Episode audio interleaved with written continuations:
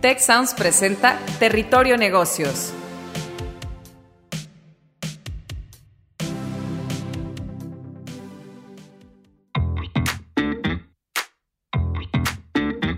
Welcome to Territorio Negocios by EGADE Business School and Tecnológico de Monterrey Undergraduate Business School.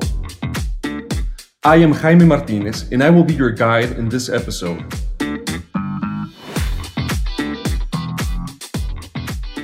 Today, we explore the territory of globalization in the COVID 19 era.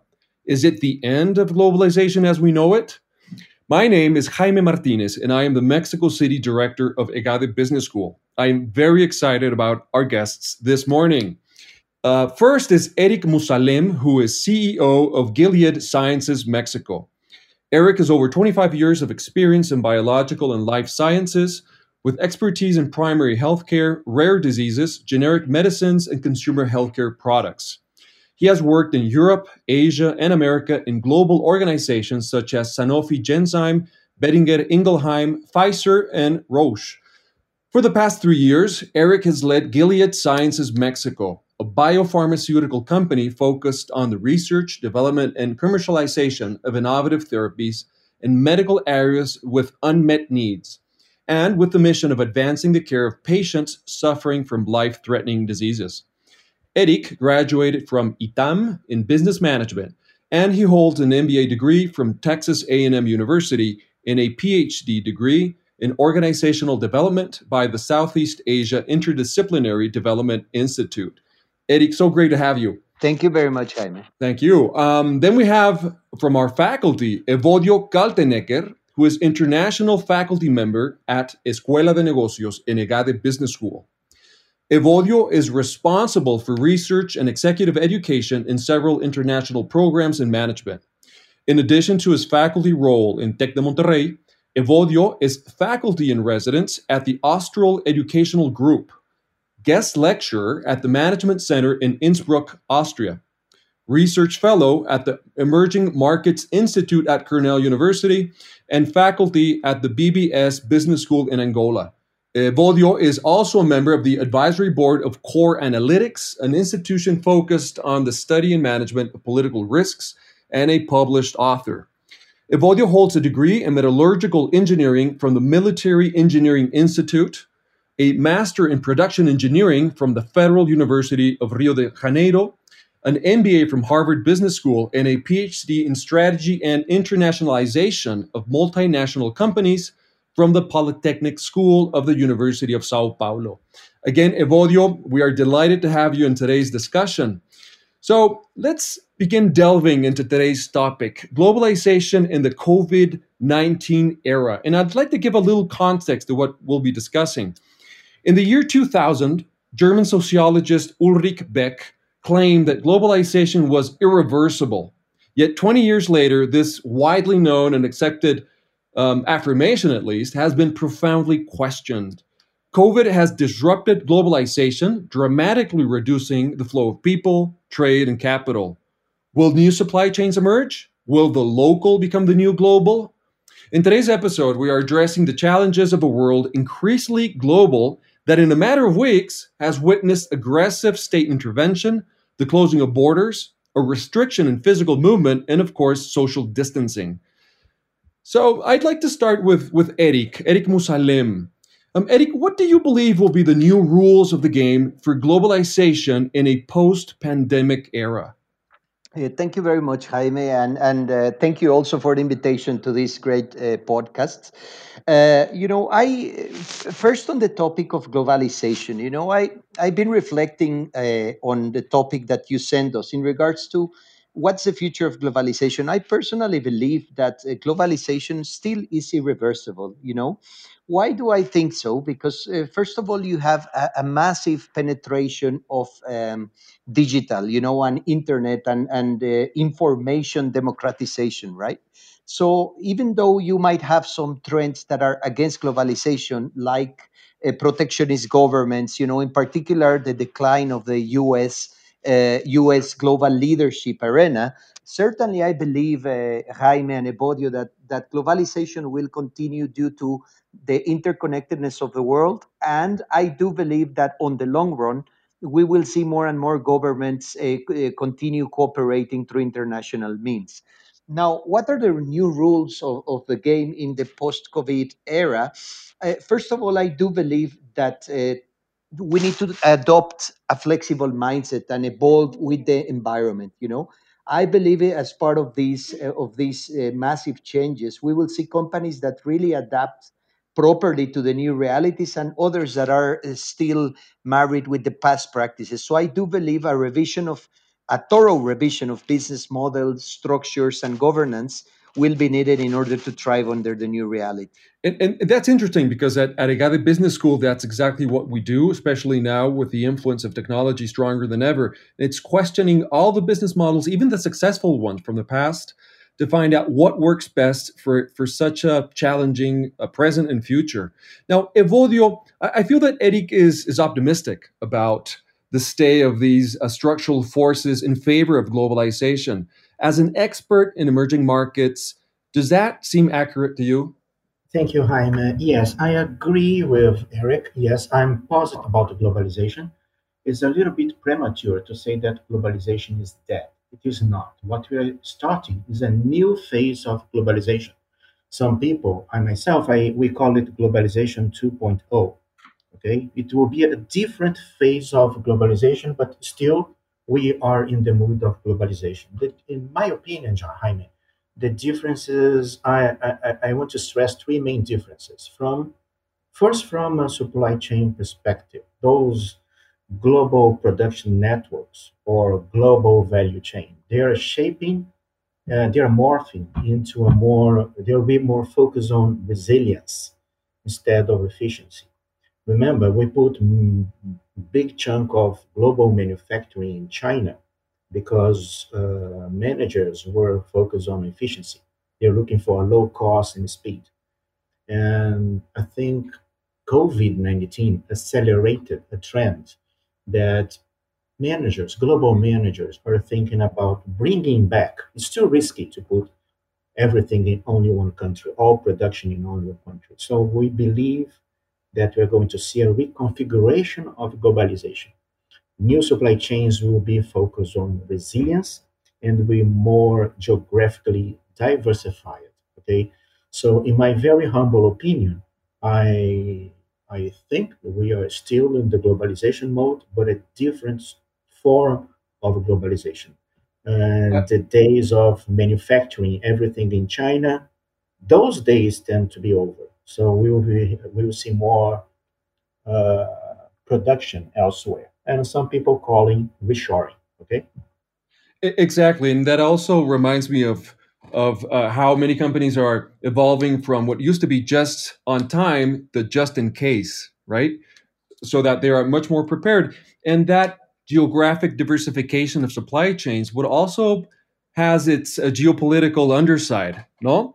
Which which makes geopolitics, which is also I know an area of expertise of you, um, doubly relevant as companies, again, as you say, rely on not just one country for their offshoring, but but will depend on many more, which will in, in, increase and make much more complex the relations um, with with their uh, supply chains and and the countries and global players in those in those chains. Now, do you think that some countries, and here I'm thinking of Mexico, but I mean, you could certainly um, address uh, any any other continent and country.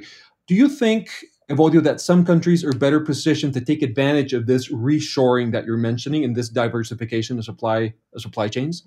Good question. Good question, Jaime. Yes, let's start with our beloved Mexico. I think Mexico is well positioned to take advantage of these uh, reshoring, globalization 2.0 2.0 strategy.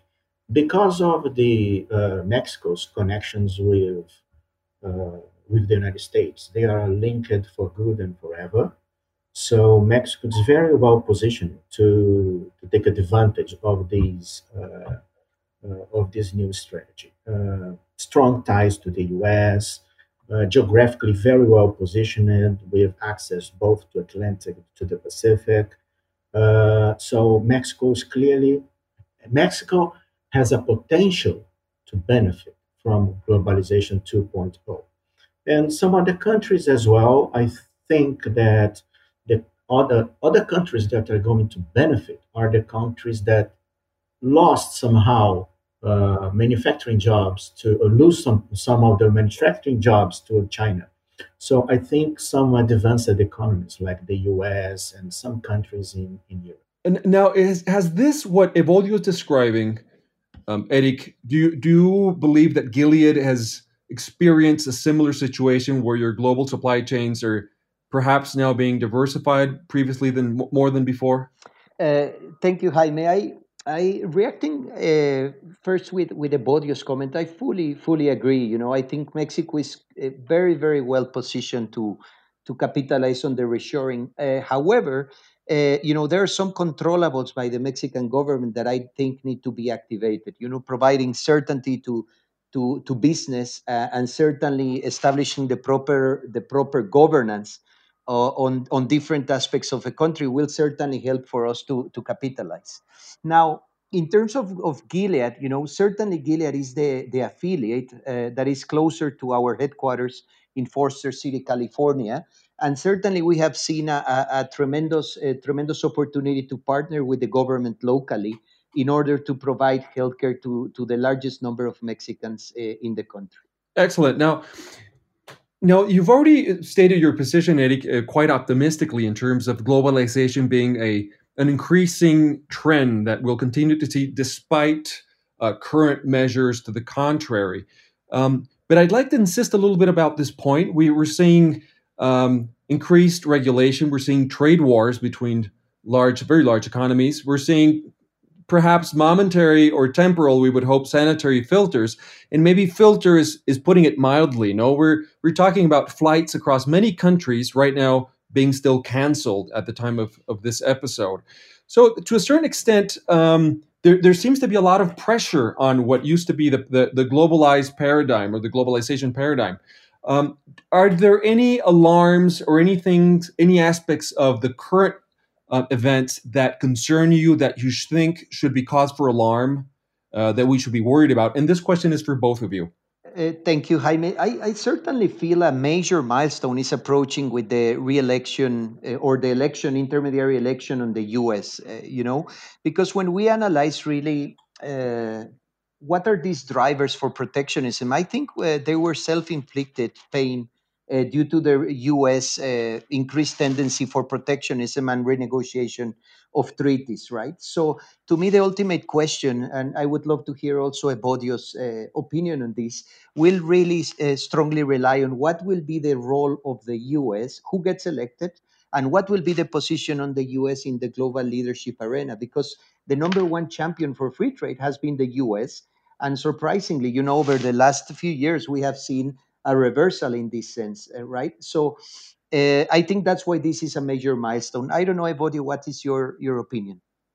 Uh, thank you, Erik. Yes, um, uh, those the filters that Jaime mentioned, they clearly hurt. They clearly hurt globalization and the good things that comes with it. Okay, like innovation, uh, access to uh, better living, better jobs. Okay, so but it's interesting that we were all everyone, all of us in this in this podcast, we were raised in a world where the champion for free trade was the U.S. And nowadays, what we see that the country that benefit the most from globalization is China. Okay, and U.S. taking a step back in, in supporting uh, liberal policies.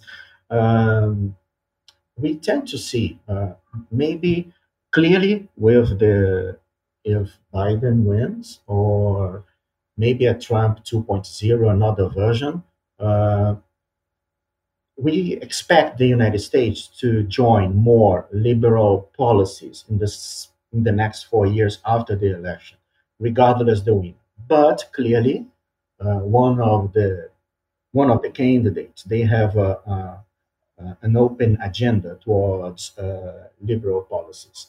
I am concerned uh, COVID 19 just accelerated some forces that decreased globalization. So, COVID 19 is just an additional force, force that decreases globalization. Think of nationalistic movements in Hungary, Brexit, the election of, of, of Mr. Trump in the US, um, and also uh, well, Evodio, amongst amongst the factors that you're mentioning, I would I would certainly mention the sense or the the perception that there's been a disenfranchisement of a big segment of the population of many of these countries that we thought were winners in the in um, sort of the liberal economic paradigm um, that have led to a political backlash. No, that is in some senses expressed itself as what would we would call populism. But I would just add I, I would just add that to the list of factors you were mentioning.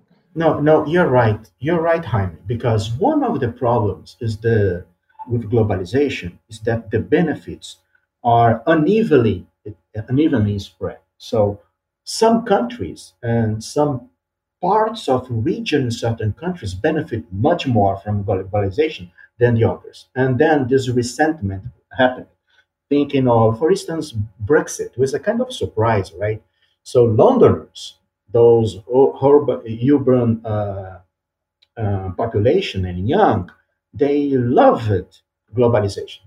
But if you drive through three hours apart from from London, you're going to see resentment, people rejecting this idea of globalization.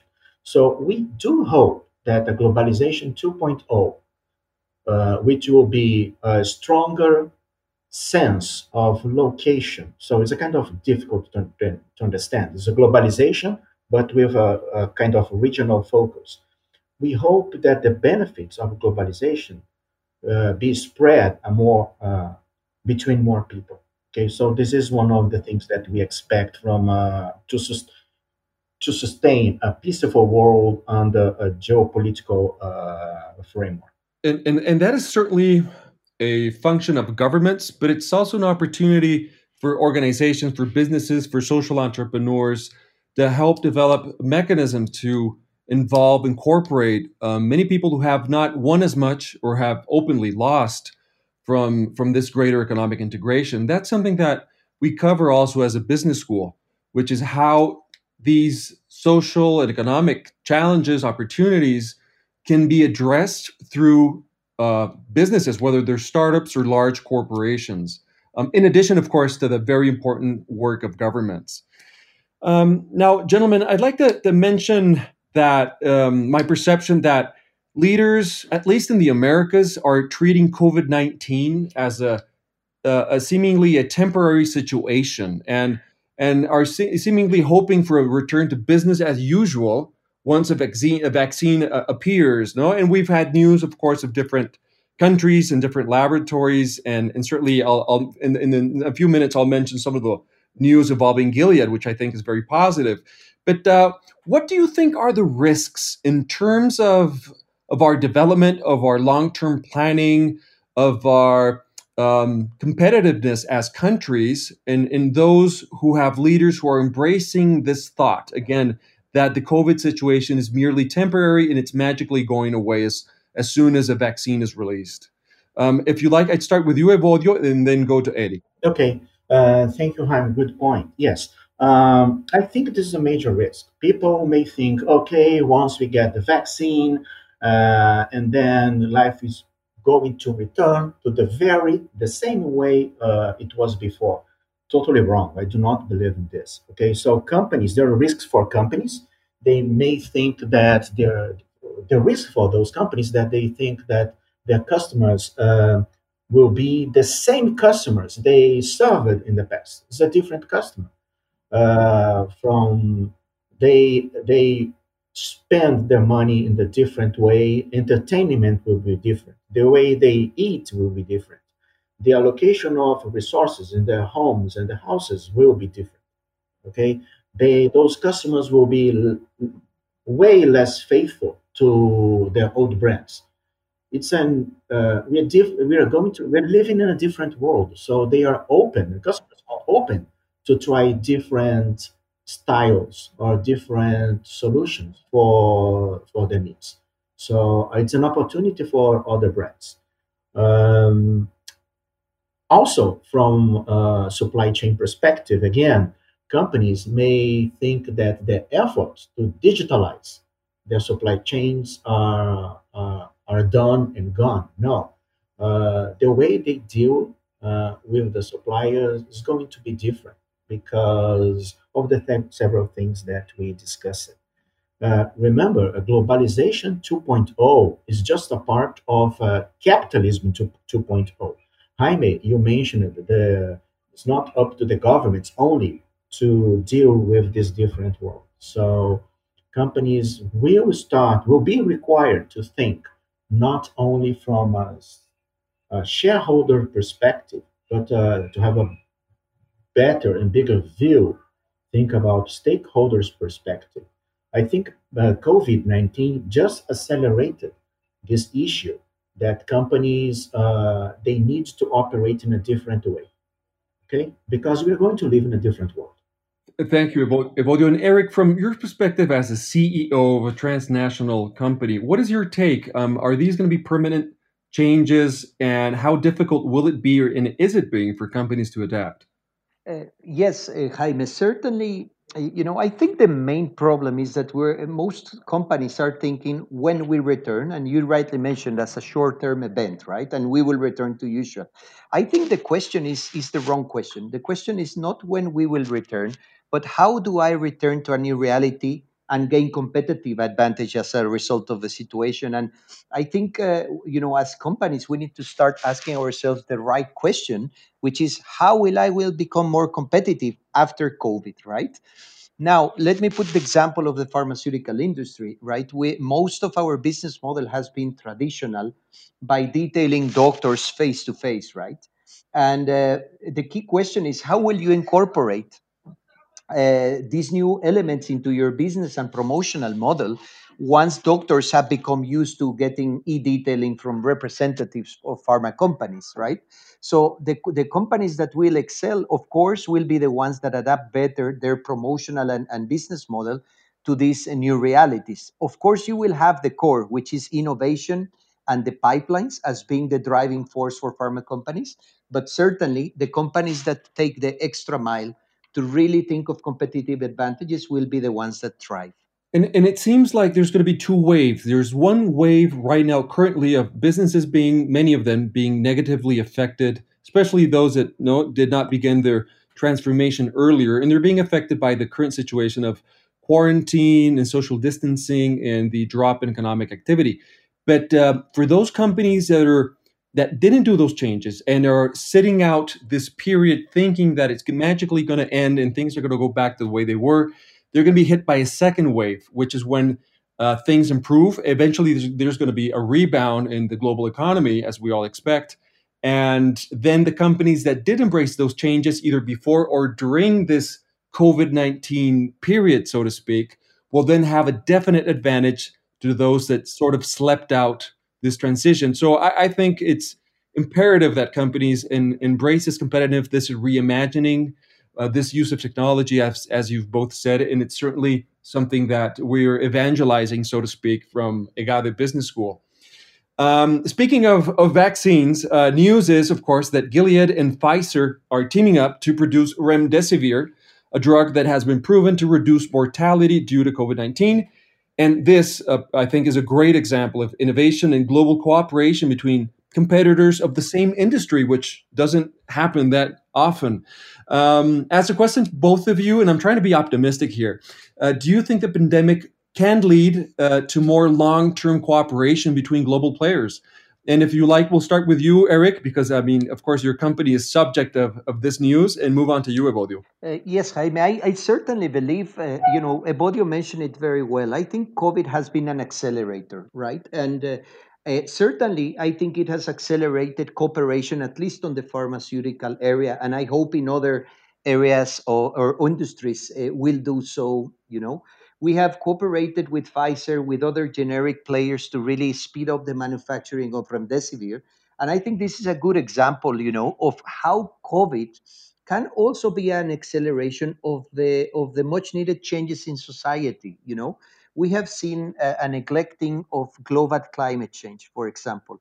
We have also seen uh, the important need for capitalism to get it right in terms of sustainability, equality, right? So I think this could be an example of COVID accelerating some of the much needed changes in the global business world.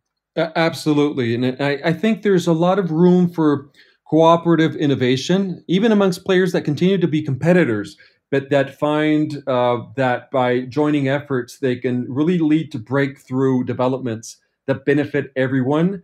And as they say, uh, lift the, the tide for all boats, no, so to speak. Um, Evodio, um, do you think that we'll also be seeing cooperation between companies, more cooperation after the COVID 19 phase? And do you think that might actually be a response to some of the lack of cooperation we're seeing at the government level? So it's so we're kind of compensating on the side of, of the private sector. Yeah, totally right, Jaime. Yes, uh, I do see uh, cooperation, and Gilead is a great example, company to company. So even those very large multinationals, they do not have all the uh, all the resources, tangible, intangible, to to tackle uh, great problems. And I also think, and a little bit of optimistic, uh, a little bit wishful thinking, but we have reasons to believe that we're going to see more cooperation between governments and governments and companies. Okay, um, why? Uh, most of the problems that we have in the 21st centuries are global global problems. Uh, they should be tackled in a different way. It's not only a single company trying to do this or XYZ. Think of climate change, terrorism, and even the pandemic itself, cybercrimes. Okay, they have little respect for for borders, country level borders. Okay, so I do we see, we see some trends, uh, and COVID is helping us cooperation government slash company levels. Okay, and to to tackle those very large problems we are going to say to, see in, during this century. Okay, so I'm positive about cooperation, not only company level, but also not only company to company, but also governments to companies as well. And um, I, am interested in, in your take um, as we uh, develop leaders and we encourage leaders to be more long term thinking and more cooperative, again, with other companies and also with government. Do you think that there has to be a change or an adjustment in the psychology of, of our typical leader, which sees uh, marketplace competition as a zero sum game, no? And it's my company against yours. Um, do you think there has to be some some change in, in, the mindset that, as a business school, we should be encouraging? And this is open to any any of the two of you. I, will, I will start from here and then uh, give an opportunity to the smartest person in the room, Erik, to, to say something. Yes, Jaime, I think that business schools, uh, we do have an important role to open up the minds that uh, post World War uh, concept that uh, I need to kill my enemy to survive, and as you mentioned, the zero sum game. Okay, there is room. Uh, the, move, the, the world is moving to a different direction, and our role as educators of leaders in business and government uh, to explain to develop this different mindset. Okay, uh, it's very hard to believe. Okay, that uh, from now on we are going to trust the CEO, and he or she says, "I love the society." I'm really concerned with my employees, and all of a sudden, he or she fires 70% of his or her workforce. It's not going to happen. Okay, the message uh, that we expect from those leaders is more coherence and uh, open view, uh, uh, an inclusive view of the society. Not only seeing us as customers, but also seeing us as uh, partners to solve global problems. Okay, so business schools, they we do have a role, an important role to develop those leaders, and I think that EGADE is very well positioned to do so. Yes, and, and I think I think at EGADE we could pretty much develop, a, in fact, a business case that we could use in our future classes, um, describing and analyzing Gilead's very progressive actions in terms of this uh, cooperation. Um, Erik, is there anything you'd like to add to this point in particular before we move on to the next question? Uh, thank you, Jaime. Well, a brief comment on the important roles of, of business schools, right? I think uh, we see a crisis, a global crisis in terms of uh, business values, you know, ethical values in the in the in industries, different industries. I think uh, certainly uh, business schools have a critical role in reminding executives through executive education and other means, you know, of the importance of having a long-term orientation and values. You know, believe me, once you are uh, you know working every day in trying to drive uh, corporate results you see many many hurdles against uh, believing the company values and universal values so certainly i think this role cannot be under under understated uh, business schools certainly become a, an important source of championing uh, good values in the business place yes and, and i think that's that's a very positive change that we should all welcome just recently egade published a decalogue which with 10 actions for the refounding of the, econo- the economy and the business sector of Mexico. Um, we have a global audience, of course, but this is a project that that uh, relates to the challenges that Mexico, like many other countries, is facing. For those of us listening to us um, that speak Spanish, it's el Decálogo para la Refundación Económica Empresarial de Mexico, and you can find it in English and Spanish. And it, I think it, it portrays this sense that as a business school, we should be tackling these challenges, of seeking to align technology, society, uh, the educational sector, and government as well. Um, so let's let's move on to the closing section of our capsule, which has been incredibly interesting. I think we could go on for the most of the day discussing these topics.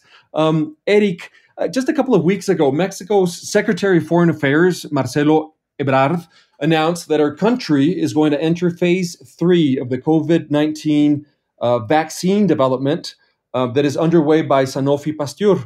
Uh, what do you think this means for Mexico, and what should we, being realistically, expect?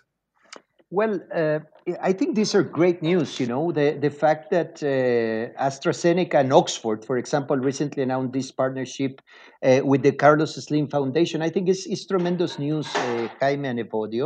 Uh, you know, I think this this eventually, as we were discussing, is an example of cooperation. And I believe uh, my current scenarios are a, a, second semester recovery in 2021. You know, second semester of 2021. We have seen with remdesivir that COFEPRIS takes a little bit of time really to to approve drugs, even if we're in the middle of the pandemic. So I, I would certainly see, you know, a Q4 phase three release of, of vaccine of Oxford and probably other players that we have seen in the market. And uh, considering, you know, the time for approvals and the time for supply chains to do their job and eventually start immunizations, I would think of a second semester, uh, second semester slowly but surely recovering to uh, activities. Okay, well, thank you. And let's not waste, and this is a, a call to everyone in the audience uh, let's not waste this opportunity to truly reinvent ourselves, think long term, think of ourselves as global citizens, whether uh, we're working at corporations, as faculty members, as leaders of educational institutions. Um, again, thank you so much. In this episode, I'd like to remember all of you that we had Erik Musalem, CEO of Gilead Sciences Mexico, and Evodio Kaltenecker, international faculty member at Escuela de Negocios en EGADE Business School at Tecnológico de Monterrey. This was exploring the territory of globalization in the COVID 19 era and whether it is or not, and probably not, as we discussed in this episode, the end of globalization as we know it. Thank you so much, and stay tuned for future uh, podcast in this very uh, interesting program that we have, Territorio Negocios. Thank you. Thank you for listening to an episode of Territorio Negocios, a podcast by EGADE Business School, Tecnológico de Monterrey Undergraduate Business School, and Tec Sounds. Executive producer Miguel Mejia, production assistant Marcelo Segura, Territorio Negocios producers Luis Vargas, Tirana del Castillo, Francisco Coria, Carla Díaz, Desiree Ukobitz, and Santiago Velázquez. Post production Max Perez. Listen to the next episode of Territorio Negocios and all of Tec Sounds shows at Spotify, Apple Podcast, Google Podcast, and tec.mx slash tec hyphen sounds.